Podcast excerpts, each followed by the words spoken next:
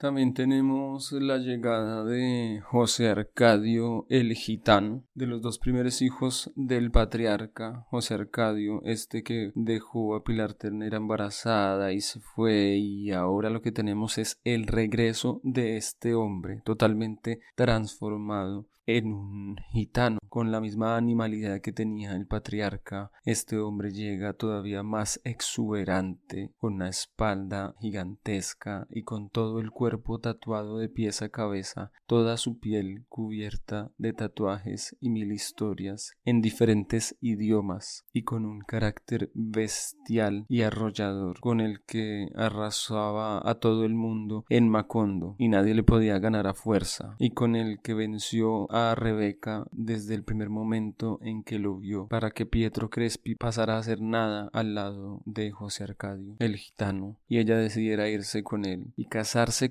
él y lo decidiera de la noche a la mañana, e incluso oponerse a Úrsula, quien los echó de la casa, pero ellos se fueron a vivir su vida y a vivir su luna de miel exaltada que se hacía notar por todo el pueblo.